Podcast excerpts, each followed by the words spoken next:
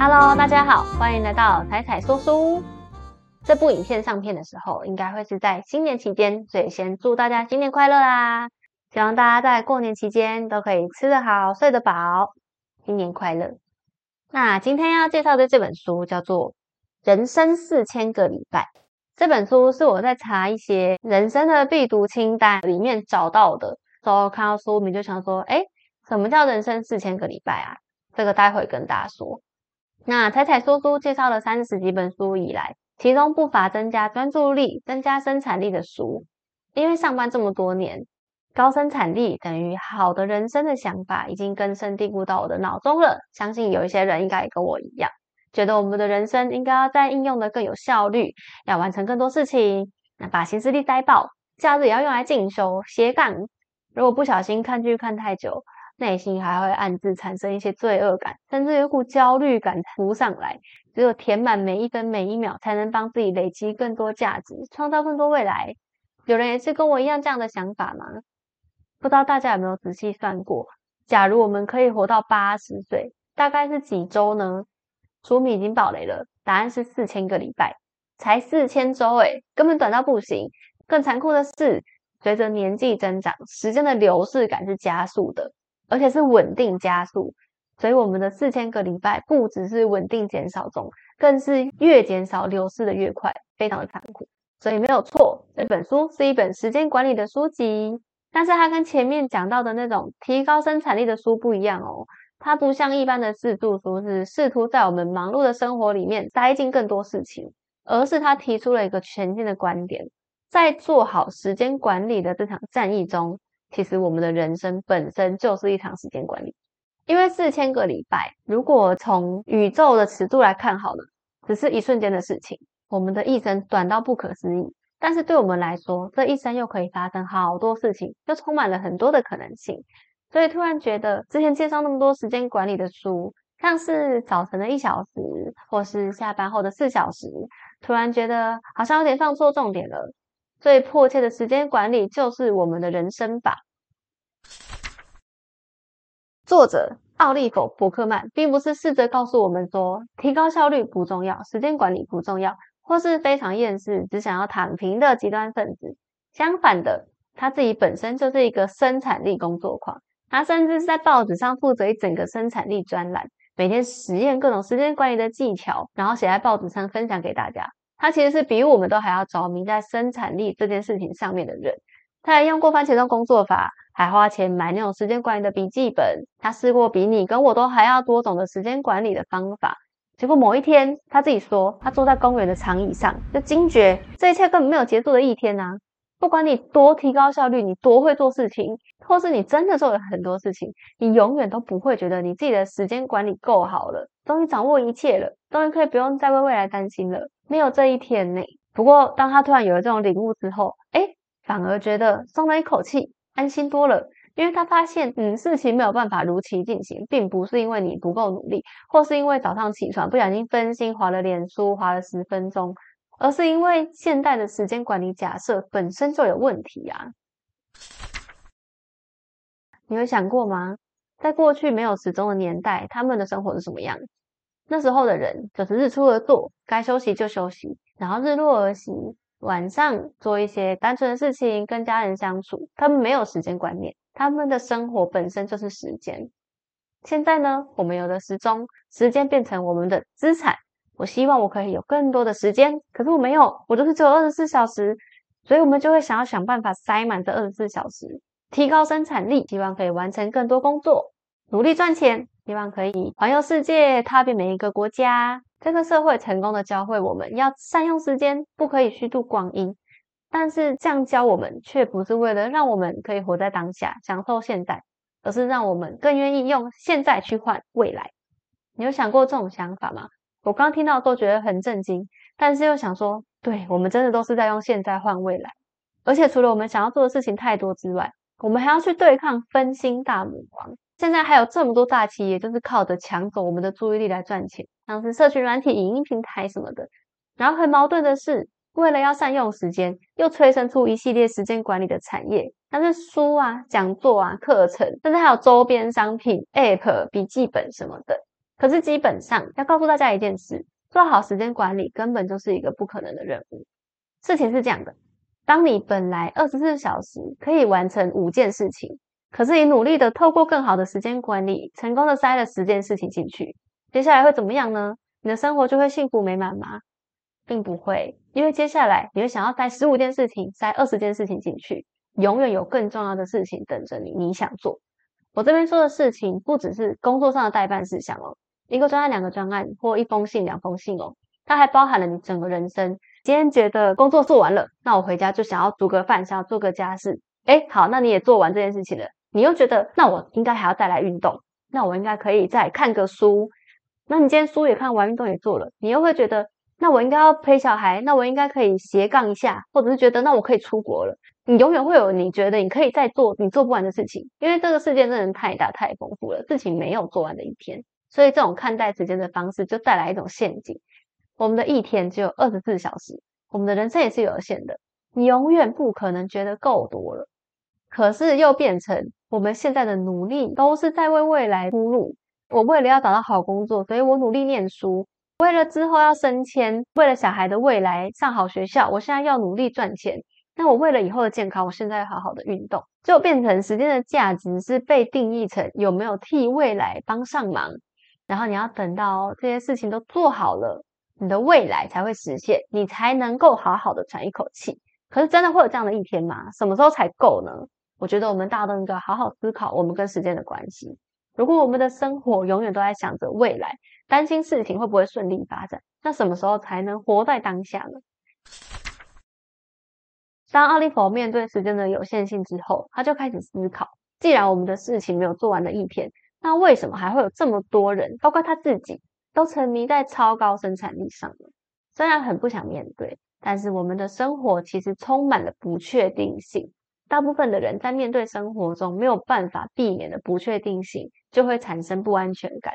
我们会害怕生活不如我们的预期，会害怕不好的事情发生，更害怕你做的事情会失败。那如果借由你努力的工作，把时间塞满，保持忙碌，你永远有下一件事情要做，永远很忙很忙，就不用去思考，不用去感受这种不确定的不安全感。但是这种努力增加生产力的策略，反而又会进一步让我们发现时间是有限的这个事实。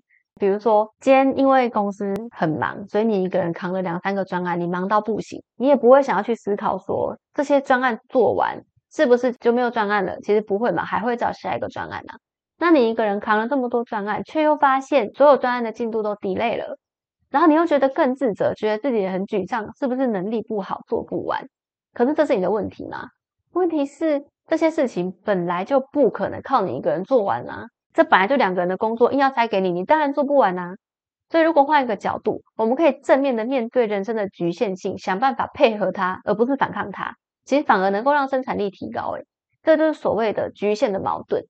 因为当我们去正视你认真的发现这件事情，去感受它，真正有意义的生产力，不是来自于你匆匆忙忙的完成很多事情。你承认这件事情之后，就不会再责怪自己说，啊，都是我的效率不好，能力不好。不是，你就是照着你的步调。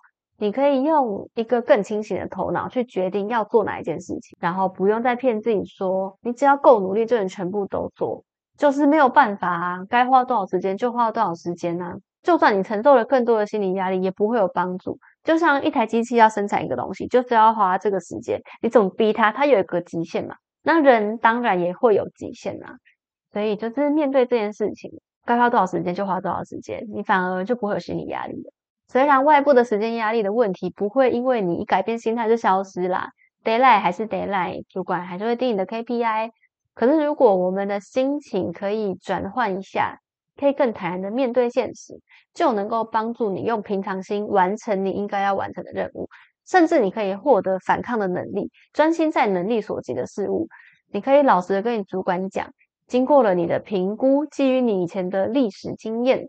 然后你有一些证据可以跟他说这件事情就是要花多少时间，所以我不是加班就做得完这么更多的专案，就是做不完。你可以更有道理的据理力争，而不是说我就埋头苦干，然后没有认真去思考说这件事情到底是不是真的做得完。记得小时候有听过一个故事，有一位老师，他某天去上课的时候，带了一个玻璃瓶、大石头、小石头、一袋沙子，还有一杯水，然后他就考考学生说，那怎么样把所有的东西都放到玻璃罐里面？大家应该有听过这个故事吧？正确的顺序应该是，你要先放大石头，然后就可以在空隙里面再放小石头。这时候虽然罐子看起来已经很满了，可是你还会很惊讶的发现，你还可以再倒进沙子诶，沙子会自动去找你有空的空间，最后再倒入水，完美，所有东西都顺利的塞进了罐子里。这个故事告诉我们，只要专注在完成最重要的事情，也就是这些大石头，然后你总是可以再挤出时间完成比较不重要的事情。如果不这样做的话，重要的事情就会做不完哦。看出这个故事奇怪的地方了吗？这个老师很明显的视线有算过大石头的量，可以刚刚好放到罐子里。但是我们现在的时间管理问题是，每一件事情都是大石头，每一件事情都很重要。大石头已经太多了，根本就没有办法全部放进罐子里。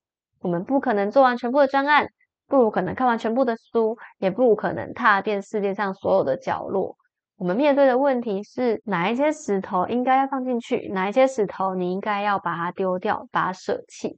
所以，为了帮助大家把时间花在我们最重视的事情上，我们可以参考下面三个原则。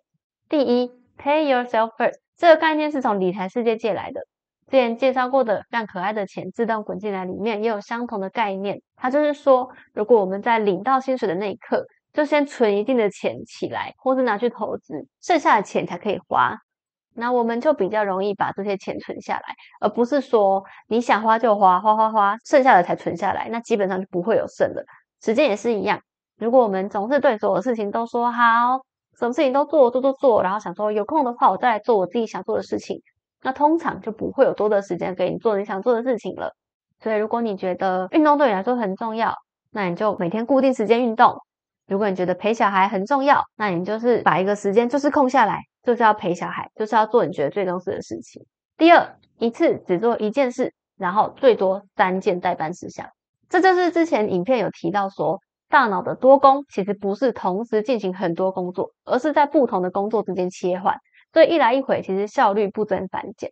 我们除了要避免多工之外，我们的任务清单一次在执行中的任务不可以超过三件。一旦你选定要执行这三件任务，你就是把它做完。做完其中一个才可以再进来下一个。当然你说，可是我三件事情做到一半，就有第四件很急的事情进来，怎么办？两个方法，第一个就是你真的就是得等你三件事情其中一件事情做完化掉了，你才可以把第四件事情塞进来，或是你就是把这三件事情放弃掉一个，再做第四件事情。为什么要这么极端？其实是因为你如果三件事情都做一半。然后你又做第四件事情，然后又做一半，又做第五件，那你做一半的事情就会越来越多，然后你的心理压力、心理负担就越来越大，才会说哦，那你就干脆前面一个放弃。那如果你今天说这三件事情真的就卡住了啊，那怎么办？其实那这个问题就是我们这三个问题应该要把它拆成更小的颗粒。比如说，假设我今天的代办事项有一个是看完一本书，有一个是要写完一整篇文章。那我这两个每一个都是要做好几天的事情，那它就会卡在我的代办事项上面很久嘛。所以我们可以把清单拆成小颗粒，例如说看完一本书的一半，那可能就快多了。那你做完就可以去做下一件事情。那你的清单永远保持三件事，不要让它无限增生，结果最后做不完的事情越来越多。第三件事，我们还要抗拒很重要但是相对不重要的事情，什么意思呢？这个故事呢，源自于以前有提过的巴菲特的故事。虽然巴菲特本人否认说这是他讲过的话，这个故事是说，有一天巴菲特的私人飞机驾驶员问他说：“老板，你觉得我的人生应该要怎么样规划？可以给我一点建议吗？”然后巴菲特就请他列出二十五件他人生想做的事情，然后依照重要顺序排列。排完出来之后呢，前面一到五就把它圈起来。然后巴菲特又在问他说。那剩下二十个，你打算怎么处理呢？他的飞行员就说：“这五个最重要，可是这二十个对我来说也很重要，所以我会在做五件事情之余，有空的话来做这二十件事情。”结果巴菲特跟他说：“不，这二十件事情是你应该要全力避免做的事情，因为这些事情对你来说有点重要，而且也有吸引力的事情，可是它又不是最重要的事情，它反而会对你那五件事情是造成干扰。”所以，我们说不的对象，除了你要去拒绝那些你真的不想做的事情之外，更重要的是，你要对你其实有点想做的事情说不。因为我们的人生只有四千个礼拜，就是会需要做一些抉择。以前我们总是想尽办法要对抗拖延大魔王，还有一本书就叫做《拖延心理学》。这是因为大部分的拖延类型其实是对重要的事情拖延了。为什么？因为重要的事情通常比较困难。然后我们就会不想要面对自己可能能力有限，或是不想要面对不好的结果、不确定的结果，所以拖延就变成逃避战术。这种就是不好的拖延。那刚刚讲的其实是理想的拖延，也就是我们接受自己没有办法完成所有的事情的事实，接受事情可能不如预期发展，你就可以专心去决定哪些事情要做，哪些事情不要做。然后对重要的事情，当然就不要再拖延啦。分心不是你的敌人，你自己才是。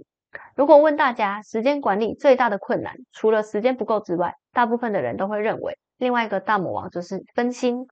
尤其是在进行越重要的工作，越容易分心。到底要怎么样打败分心大魔王呢？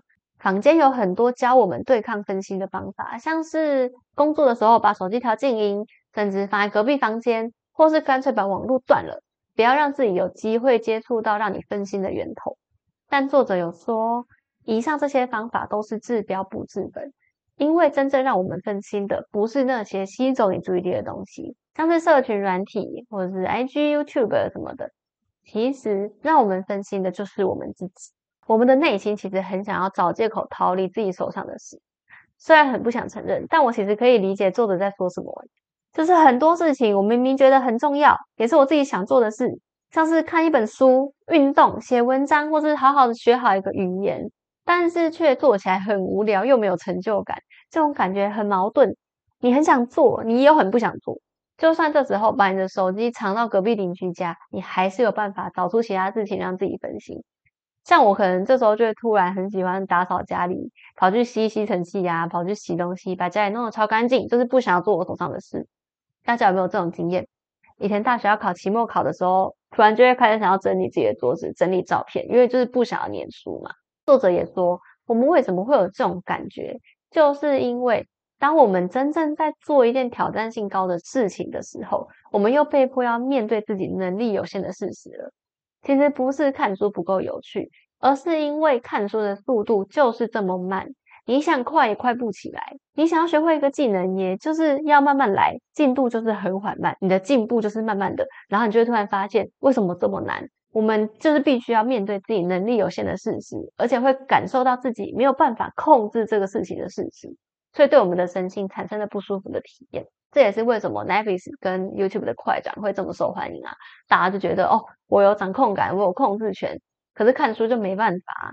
那我们的内心又不想要面对这种自己不能控制的感觉，所以就会主动去寻找让你分心的东西，来减轻这种被绑住的痛苦。就算知道了原因，也承认对，就是划手机比看书轻松，所以我就逃到 IG 世界里啊。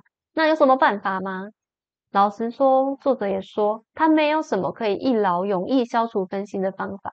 唯一有效的方式就是接受没有方法这件事。如果我们很努力的告诉自己要静下心，要专注。你越这么想，心理压力越大，就越想要逃离你眼前的事情，可能就想说算了算了，我想都不想想，我要去划手机了。只有当我们接受这个事实，也就是这件事情会让你无聊，会让你不耐烦，你知道看书就是这么慢，工作进度就是没有办法像你想的这么快，然后正面迎击这种焦躁的感受，神奇的事情发生了，突然一切就好像雨过天晴了，因为你不用再骗自己说是其他东西让你分心。你可以好好面对它，这件事情就是很烦，你就是要慢慢做，突然间就没有那么烦喽。作者自己是这样说，但我目前尝试了，我觉得真的也是这样诶就是你就是得做，那你就好好做吧，不用再想太多了。有一句话叫做“休息是为了走更长远的路”，在大家开始追求工作生活平衡的时代，很多人也开始了解，适当的休闲是必要的，因为充分的休息过后，生产力会提升，老板开心，你也开心。诶，这句话也有需要重新思考的地方吗？休息难道是为了回去工作的时候能够提高生产力吗？如果说休息是为了增加工作生产力，就像是我们出去玩为了要增加照片一样，这件事情太过讲究目的性了，好像说你没有把时间拿来做对未来有意义的利用，就是浪费时间，等于连休息都变成一种代办事项，感觉也好累哦。如果把时间倒转一百年，我们会发现以前的人工作是一种手段，为了要享受生活，也就是说，休息不是为了要达成其他目的的手段，休息本身就是目的，工作才是为了能够休息。可是我们现在的生活反而颠倒过来了。我们的工作被当成生活的重心，休息是为了要恢复精神跟体力，回来做更多的工作。回到一百年后的现在，什么叫做好好的利用时间呢？反过来说，做哪一件事情是浪费时间？从这种角度来看，只要没有办法替未来创造某一种形式的价值，全部都算是偷懒。你可以休息，但休息是为了好好工作，或是把时间拿去做其他从事提升能力的活动。我们变得很难去单纯享受这个片刻的休息，然后不去考虑未来的潜在好处，因为不具备工具价值的休闲，就会感觉很像在浪费时间。休息似乎变成一种苦差事。可是如果我们时时刻刻都为未来准备，那你什么时候才能享受现在呢？所以在这里要大胆的跟大家说，把时间拿来用浪费的方式运用，才是最不浪费的方法。像是放假的时候跟朋友漫无目的的聊天。或者是做一些你自己的小嗜好，不用担心它对你的未来能不能带来任何的好处。像我自己的休闲小嗜好，偷偷跟大家说，我很喜欢拼拼图跟做手作。但有时候真的在拼的时候，就会想说，那我拼完可以干嘛？拼完会变聪明嘛？可以拿来卖嘛？可是后来就会想说，我不要想这么多了，我就是享受拼拼图的过程，我觉得很开心啊。这样有什么问题吗？最近也有很多身边朋友开始出国玩，也想要跟大家说。试着不要帮你的出国找任何的目标，像是很多人会热衷在我要收集世界上所有国家、解锁国家，或是觉得我要体验到什么，体验滑雪、体验穿和服什么的，就是体验一个别人没有体验过的东西。甚至有的人会觉得我要增加人脉，这当然都是附加的好处。可是你不能为了这件事情而出国啊，因为当你是抱着这个想法出国，就觉得出国这件事情好像也有点变质了。希望大家可以单纯享受体验带来的乐趣，这才是休息的目的。不知道大家听到这边有没有跟我一样醍醐灌顶的感觉？觉得自己看待时间的方式受到了挑战，甚至有点被颠覆了吗？虽然理性上来说，大家都知道时间是有限的，可是我们很少正视它，或是有一点在逃避它。而且提高生产力，刚好就是给了我们一种我们对自己的时间有掌控感的错觉，让我们觉得可以名正言顺的逃避这个事实。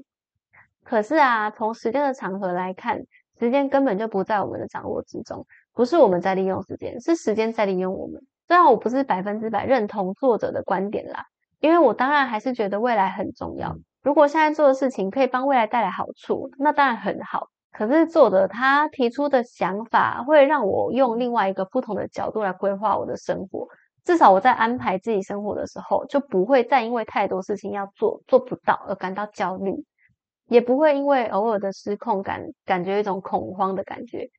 我是说真的，所在前一份工作真的曾经在办公桌前看着那个做不完的代办事项，完全不可能做完，然后就是真的觉得心跳加速，很想尖叫的感觉。那时候就觉得自己很不健康。如果那时候就读到这本书的话，我就会知道人生是有限的，我们不可能做完自己或是别人要求我们要做的每一件事情。至少我可以心平气和的选择哪一件事情要做，哪一件事情要 let it go。有时候也会觉得做这种选择很困难，像是前几年很流行一个词叫做 FOMO（Fear of Missing Out），中文叫做错失恐惧症，它就是用来描述这种资讯焦虑的心理。